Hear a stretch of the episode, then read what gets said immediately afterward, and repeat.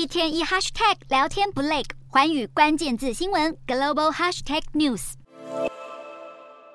手举标语，身穿红色上衣，饭店员工齐声抗议，要求提高薪资并增加福利。洛杉矶饭店旅宿业七月二号爆发集体罢工潮，数千名员工上街响应，抗议当地生活开销过大，当前的薪水福利难以负担生计。罢工由名为“团结起来”的饭店工会发起，工会成员约一万五千名员工，来自洛杉矶和橘郡等地的六十多家主要饭店，选在旅游旺季高峰——美国国庆日假期展开抗争。他们不满工作机会遭疫情冲击，如今疫后旅宿业前景看涨，员工权益却仍没有获得重视。这场饭店罢工更和抗争进入第九周的好莱坞编剧罢工潮重叠，对洛杉矶的经济和娱乐产业造成巨大冲击。